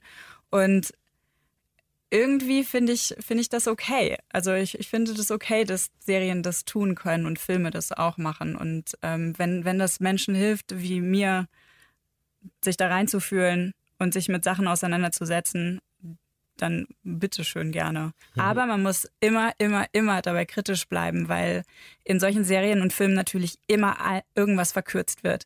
Weil äh, das Leben ist, ist keine 60 Minuten äh, Folge, die sind nicht so dramatisch aufgebaut. Ähm, da fehlt immer irgendwas. Immer wird irgendwas ausgelassen, immer ist irgendwas äh, stark subjektiv ähm, geprägt. Das muss man sich auf jeden Fall auch immer bewusst machen dabei. Mm, ich finde es lustig, dass Aziz Ansari da äh, das sagt, weil äh, der hat einen lustigen, der hat einen Sketch über R. Kelly ganz, ganz lange in seinem Programm, dass er auch auf seine Konzerte gegangen ist. Äh, und, da, ähm, darauf bezieht er sich dann übrigens, also er kommt dann äh, quasi irgendwann Zoo darauf. Ist, ja. Okay, okay, ja, ja, das finde ich, das, also ähm, äh, ja. Also ich finde erstmal so dieses, dieses Phänomen, was wir auch bei Rezo gesehen haben, der ja auch nichts Neues in seinem YouTube-Video gesagt hat und auf einmal alle so, mein Gott, die, die Union ist so schlimm und es kann doch nicht sein. Äh, ich glaube, das, und auch bei Filmen wie Surviving R. Kelly, das sind ja alles, ähm, das, ich, der Vergleich ist nicht ganz identisch, weil das sind ja alles sozusagen Dokus oder halt so, also keine, ähm, keine gescripteten Geschichten, wo jetzt äh, Chernobyl und äh, When They See Us nochmal gescriptete Sachen sind. Aber ich, es zeigt halt so die Macht so von Recherche, von Akademie, von Zusammenlegen, von so, so, so ein Referat oder so eine PowerPoint-Präsentation und all das ganze Zeugs, das ist halt total das machtvolles Tool. Also äh, man darf das nicht unterschätzen, was es, was es für eine Leistung ist, etwas zu kuratieren, etwas zu sammeln, auf die richtige Art und Weise zu präsentieren. Weil klar, die Informationen sind da, aber daraus eine These zu basteln, das ist ja auch essentiell der Job, den wir auch als Journalisten haben. Die Puzzleteile sind schon da, aber wenn du das so zusammenträgst und so irgendwie ähm, gut erklärst, dass es eine Welle lostreten kann, dann ist es zwar eigentlich ärgerlich, dass es den Menschen nicht vorher gelingt, aber es ist genau die Aufgabe eben von solchen Menschen. Das macht, das gibt uns unsere Daseinsberechtigung, Filmemachern und äh, Doku, ähm, Doku-Schaffenden, Filmschaffenden und JournalistInnen, ähm, weil das genau diese Fähigkeit ist, äh, so Informationen zusammenzutragen, eine These dazu haben und äh, das so zu verpacken, dass Leute das verstehen erstens. Also vieles ist halt nicht immer barrierefrei wenn BuzzFeed so ein ewig langes Dossier über R. Kelly und seine Sex Dungeons und so schreibst und es ist so ein Riesentext, das kann nicht jeder verstehen. Das ist vielleicht in einer Sprache, die nicht verständlich ist, das ist in einem Medium, was nicht verständlich ist. Und insofern ist so, so Multimedia, Film, Fernsehen, all diese Tools, die wir haben, äh, erlauben uns äh, so Wissen zugänglicher zu machen. Und deswegen finde ich das eigentlich ziemlich gut und das hält uns mehr auf Trab, auch ähm, uns mehr zu bemühen. Wie präsentiere ich etwas? Wie baue ich etwas auf? Wie äh, recherchiere ich meine Fakten?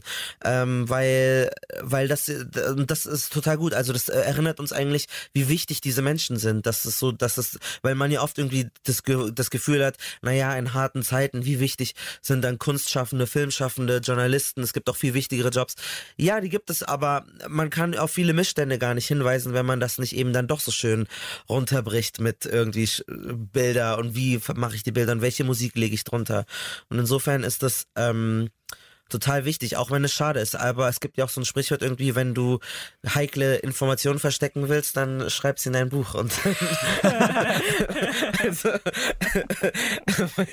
das ist halt, ja, nochmal, wie halt audiovisuelle Kreaturen sind als Menschen. Was du gerade sagtest, Missstände. Ähm, ich glaube, das ist auch noch so ein Punkt, was bei diesen ganzen Geschichten irgendwie denen gemein ist. Alle diese Geschichten erzählen was über unsere heutige Zeit. Die erzählen nicht nur was über diese Fälle, sondern die erzählen was darüber, wie unsere Gesellschaft funktioniert. Und ich glaube, das ist einer der Gründe, wieso das mit so vielen Leuten ähm, resonated, ähm, Anklang findet bei so vielen Menschen.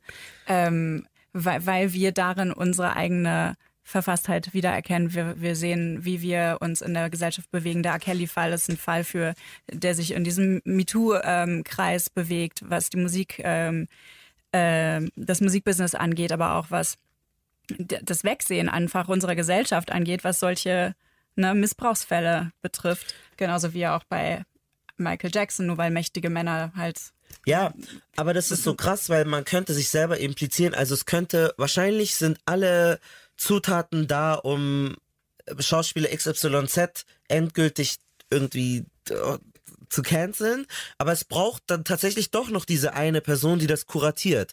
Weil wenn das so irgendwie so rumlose rumliegt, dann wissen wir, ja, keine Ahnung, ja Elvis sein. Presley, bla und bla. Aber hätte damals eine Filmemacherin schon gesagt, ja, aber der, die war 13, die Priscilla, und der hat dir Drogen gegeben und guck mal, ich zeig dir das hier und da sind meine Beweise. Also das zeigt, wie man auch Geschichte verändern und schreiben kann, obwohl die Sachen eigentlich da sind, aber wir wollen das dann doch nochmal schön aufbereitet und irgendwie visuell und ästhetisch ästhetisch und mit einer prägnanten These dann doch noch irgendwie, obwohl es vieles eigentlich da ist. Also wir wissen ja auch genauso, keine Ahnung, äh, dass Plastik scheiße ist, aber man äh, benutzt es trotzdem, bis dann vielleicht dieser eine Film kommt, der so ja so krass ist, der uns zeigt, wie Menschen leiden, daran sterben und dann denke ich mir, wow, wie habe ich mein ganzes Leben lang nur Plastiktüten ja. mir mitgenommen ja. so. Und das ist eigentlich perfide, weil man es eigentlich weiß, weil man es eigentlich gelesen hat, weil ich genau weiß, was äh, das gerade auslöst. Ähm, das war ja auch mit dieser Koni-Geschichte 2012 wo äh, ja. man hat bestimmt schon von diesen Warlords irgendwie gelesen, aber denkt sich, na ja, bis dann irgendeiner dich so zwingt zu sehen, guck mal, das iPhone, was du hast, das Coltan, was sie da sammeln, das ist so schlimm und ich zeig das dir nochmal hier und dann lege ich nochmal da Musik drunter, dann mache ich nochmal hier, dann recherchiere ich nochmal alle Fakten und lese alle UN-Berichte durch, die sie kein Schwein liest und äh, sagt dir die wichtigen Zeilen, sagt es dir in einer Sprache, die du verstehst und dann könnte man auch das iPhone so zum Beispiel äh, nicht mehr salonfähig machen. Also das ist die Macht, die sowas hat, die wir, ähm, die Filmschaffende haben, die JournalistInnen haben, äh, einfach etwas nur gut zu erklären und äh, prägnant mit einer krassen These zu erklären und dann kannst du auch, also du kannst alles mögliche, die Wahrnehmung total das verändern. Das ist natürlich aber auch echt ein Problem, weil das auch höchst manipulativ ist natürlich. Und missbraucht, und werden, missbraucht kann werden kann. ja. ja. Ja, genau, würde ich euch auf jeden Fall zustimmen. Ne? Also dieses Narrativ muss erstmal jemand schaffen, ne? erstmal die Punkte zu verbinden und sagen, was folgt denn eigentlich aus dem, dem anderen. Dann diese Verdichtung, ne? das geht im Film ja manchmal noch besser als in irgendeinem Artikel. Und eine Sache, die ich glaube, die auch noch irgendwie ein bisschen anders ist oder ein bisschen neu ist, ist natürlich auch diese ständige Wiederholung. Ne? Also Fridays for Future zum Beispiel ist jetzt kein Film oder sowas, aber die sind natürlich jeden Freitag da und sagen es jeden Freitag wieder und immer wieder kommt Greta Thunberg und sagt es, so bis irgendwann das der letzte checkt. Und ich glaube, das ist was, was nicht zu unterschätzen ist, was natürlich in Zeiten von Netflix und HBO auch eine Rolle spielt. Also dieses so, das ist jetzt nicht nur ein Artikel, der einmal irgendwie in der Frankfurter Rundschau stand oder sowas, sondern es ist jetzt halt When They See Us, das dann halt auch nach drei Monaten zu mir hier in den Podcast den Weg findet, weil ich merke, ah, okay, gibt's immer noch zu gucken, sollte man vielleicht mal besprechen. Also dieses so, mhm. ähm, hey, zieh dir das mal rein, das ist da noch, das ist jetzt neu, wir reden da alle drüber so ein bisschen, ne? dieses Weiterreichen, so, ey, habt ihr schon diese Michael Jackson-Doku gesehen? So, dass dann halt so Leute auch langsam so drauf gestoßen werden. Ne? Es ist nicht mehr so dieses eine begrenzte zeitliche äh, Element, so, obwohl natürlich ähm, Michael Jackson-Doku ja auch auf, zu einem bestimmten Zeitpunkt auf Pro7 kam. Aber ich glaube, dass das auch nochmal so eine Sache ist, gerade bei so Doku-Formaten und bei so Filmen und sowas, wie das auch nochmal die Runde machen kann, wenn es nicht jetzt einen Oscar gewinnt und dann in jedem Kino kommt oder so. Aber mhm. ich glaube, da haben, ja, da haben Streaming-Sender schon auf jeden Fall ein Potenzial und ja, das politische Kino, man wünscht es sich ja immer, es gibt es noch auf jeden Fall. Wenn auch, ja, das ähm, ist auf dem Small Screen. Das ist, das ist Erinnerungskultur einfach. Also ja. klar, natürlich musst immer Leute dran erinnern äh, dass man auch daraus lernt, dass diese Sachen nicht vergessen werden und das ja. finde ich ist noch ein super Punkt, weil das habe ich mir vorhin nämlich aufgeschrieben, als du von den 80ern gesprochen hast, weil diese beiden Fälle, also von denen wir jetzt ja gerade gesprochen haben, von Tschernobyl und von ähm, When They See Us, 86, 89 passiert, das ist über 30 Jahre her, die wenigsten Leute in unserem Alter, die Streamingdienste benutzen, äh, könnte ich in irgendeiner Form daran erinnern. Ich kannte das nur von diesem einen, es gibt so ein, Deu die Wolke? Ja. Ist das von ja. Chernobyl? Nein. Ach so, okay. Also, aber, aber, ja, aber das zeigt die gleichen Effekte. Nein, nein, also es gar nicht so dumm, Malcolm, echt nicht. Ähm, Scheiße. Aber es ist ähnlich und das finde ich ganz interessant, weil das sind ah, Sachen, die haben es in unser popkulturelles Gedächtnis irgendwie noch nicht äh, geschafft und das Nachrichtensystem damals hat auch anders funktioniert. Also ähm, Wär, würde sowas heute passieren, wäre das natürlich längst überall. Aber was war das denn bei Die Wolke? Wo das war auch eine, eine ähnliche, ein, ein, ähnliches Ding, aber es war kein historischer Film, das ist im, im Heute passiert. Ach so, ja, das habe ich gesehen. Und dann habe ich so gelernt, dass sowas gab es schon mal. Oh mein Gott. So, das verändert die DNA und die Kinder sind davon betroffen und sowas, das habe ich dann gelernt. Ja. Scheiße. Und es kommt noch mehr dieses Jahr, was das angeht. Also gerade ist ähm, die zweite Staffel von The Terror gestartet, äh, die auch historisch basiert ist. Und in der zweiten Staffel jetzt, die gerade äh, angelaufen ist, geht es um japanische Internierungslager. Also Quatsch, amerikanische Internierungslager für japanischstämmige Amerikaner. Ah, okay. Richtig ja. krasse Boah, Story aus dem Zweiten Weltkrieg. Schon wieder völlig fertig. Ja, lass uns mal sagen, was für historische Events noch ähm, Hollywood-mäßig aufgearbeitet gehören. Ich möchte ja einen Film über die haitianische ähm, Revolution sehen. Die, die, die, die, in Haiti ist ja die erste westliche Demokratie, also die erste Demokratie in der neuen Welt. Und äh, das ist das erste Mal, dass es irgendwie ähm, den versklavten Menschen gelungen ist, ihre Kolonialherren zu besiegen. Also die haben alle Franzosen abgeschlachtet und äh, haben irgendwie das geschafft. Und am Ende wurden die dann aber doch wieder äh, besiegt, weil Frankreich gesagt hat, wenn du nicht äh, irgendwie eine Milliarde, Trilliarden, sonst was Schulden gibst, dann werden wir niemals Handel mit dir machen und dann wirst du das ärmste Land der Welt sein. Und das ist ja dann auch so gekommen. Also die wurden ja dann boykottiert von allen. Aber für einen Moment hatten sie äh, einen kleinen Sieg. Und das hätte ich gerne zum Beispiel als Film. Es ist so die Macht auch da drin, dass dann auch sich jüngere Menschen damit beschäftigen. Ja, das Gleiche gilt für, ich, ich wünsche mir was über deutsche Kolonialgeschichte. Das würde mich wirklich extrem interessieren. Ähm, und das ist was, womit man sich hier in Deutschland auch nicht wahnsinnig auseinandersetzt. Und was mich auch interessieren würde, wo du gerade von erster Demokratie gesprochen hast oder erster Republik in Haiti. Mhm. Die Mainzer Republik in Deutschland ist, glaube ich, auch ein mega geiles mhm. Thema. Erste, erste demokratische ähm, Institutionen in Deutschland, die auch nicht lange überlebt hat, aber auch wäre mega spannend. Ähm, ja, also ich äh, Völkermord, Herero und Nama fände ich ähm, mhm. spannend, das aufzuarbeiten. Und was ich damals im äh, Afrikanistikstudium hatte, ist, ist diese, dass ja äh, im Ersten Weltkrieg die Deutschen, aber auch andere Kolonialherren ja auch ganz viele Leute in Afrika rekrutiert haben. Ne? Und diese ganze Geschichte finde ich super. Also den, mhm. den ganzen Ersten Weltkrieg in Afrika finde ich super seltsam, diese komplette Geschichte. Und ich glaube, das ist auch ja, auch wenig, also wenig äh, medial auf jeden Fall, auf jeden Fall aufgearbeitet, ja. Und dann ja. natürlich, Della hat es vorhin gesagt, wir bräuchten so ein deutsches When They See Us also da ist leider, ja, kommen ja jede Woche neue Nachrichten, hm. NSU, Verfassungsschutz und sowas. Da ist, glaube ich, eine mehr, Serie mit mehreren Staffeln äh, drin, was hm. da alles, ähm, yeah. was da alles gerade yeah. so im Argen ist. Ähm, da kann man auch, also das äh, würde mich freuen, wenn Netflix Deutschland, ähm, die machen ja schon ein paar Serien, sich mal an so ein krass brisantes politisches das Thema ran, rantrauen würde, ja. Ja. Ja. Oder der Fall mit äh, von äh, Marwa al-Sharbeni, die ähm, die, die war schwanger und ähm, wurde, oh Gott, das ist eine ganz schlimme Geschichte, aber das hat sich, also das zehnte, der zehnte Jahrestag war davon und die, also Es ist am Ende so geendet, dass die Polizei äh, ihren Mann und auch sie selber mit äh, mehreren Messerstichen abgeschlachtet haben, weil die fälschlicherweise gedacht haben, die hätten irgendwas jemandem angetan, aber es hat sich rausgestellt, die waren halt völlig unschuldig und haben nichts gemacht und hat einfach nur Kopftuch getragen. Und der Mann war halt auch so voll der liebe Arzt und sie war irgendwie auch irgendwie äh, also eine total ähm, integrierte, als ob das eine Rolle spielen würde. Ähm, und da gibt's auch ein, von den Datteltätern äh, ganz boah, also du kriegst richtig Magendings, äh, so ein Poetry-Video, wo die das aufgearbeitet haben und das ist auch ein ganz krasser Fall, von dem ich bis vor kurzem auch nicht viel gewusst habe ähm, und einer der schlimmsten Fälle irgendwie von äh, ja Polizeigewalt und Fehljustiz. Also im Gerichtssaal wurde die da ähm, tatsächlich oh äh, Ach, ja, das habe ich auch nieder, gehört. niedergestochen. Ja, ja, ja, ja, und der eigene Sohn hat zugeguckt, wie die schwangere Ja. Mutter dann ähm, niedergestochen Ach, wurde. Ja. Scheiße. Ja gut, Das war- Netflix, das falls ihr ganz, das, ganz krasse Geschichte. falls ihr das verfilmen wollt. Genug Ideen On da. that note. Auch für die UFA ist noch was übrig. Für Bavaria Film, für Sky Ja, Deutschland, ja, Amazon ja. Prime. Wir Ja. haben genug Ideen für alle. Genau. Okay, gut, na gut, dann gehen Gib wir damit raus. Nazis. So lange wollte ich gar nicht werden, aber es war sehr schön, mit euch so lange darüber zu reden. Ich hoffe, ihr kommt noch zum Abendessen. Da wollt ihr hin. Ja, Vielen ja, Dank. Ich auch. Das, Vielen Dank, dass ihr mit mir über diese Serien, aber noch viel mehr äh, gesprochen habt. Sehr gerne. Gerne, gerne, gerne, gerne. Wir haben auch über einen Film bei uns gesprochen, und zwar Aladdin. das Stimmt, könnt ihr ja, bei in der Kanakischen Welle, ne? euch anhören. Ah, Ja. geil. Ich hätte noch einen Tipp für deine Shownotes. Und zwar, wenn man sich When They See Us anguckt, sollte man sich vielleicht vorher einmal den Podcast Throughline anhören von NPR. Das ist ähm, ein Geschichtspodcast über die USA und ähm, die gehen in der aktuellen Folge, ähm, geht es ums Thema Mass Incarceration. Und da geht es eben auch um die Rolle von Staatsanwälten im amerikanischen Justizsystem. Aber das Ganze ist mega spannend erzählt, das ist super cool und da versteht man so ein bisschen mehr, wieso diese Linda Fastin so eine wichtige, tragende Rolle hat. Okay, schreibe Also ich der in die Film Shownotes. der kommt überhaupt nicht vor der Fall, aber ähm, das gesamte Hintergrundpaket quasi dazu. Okay, vielen Dank.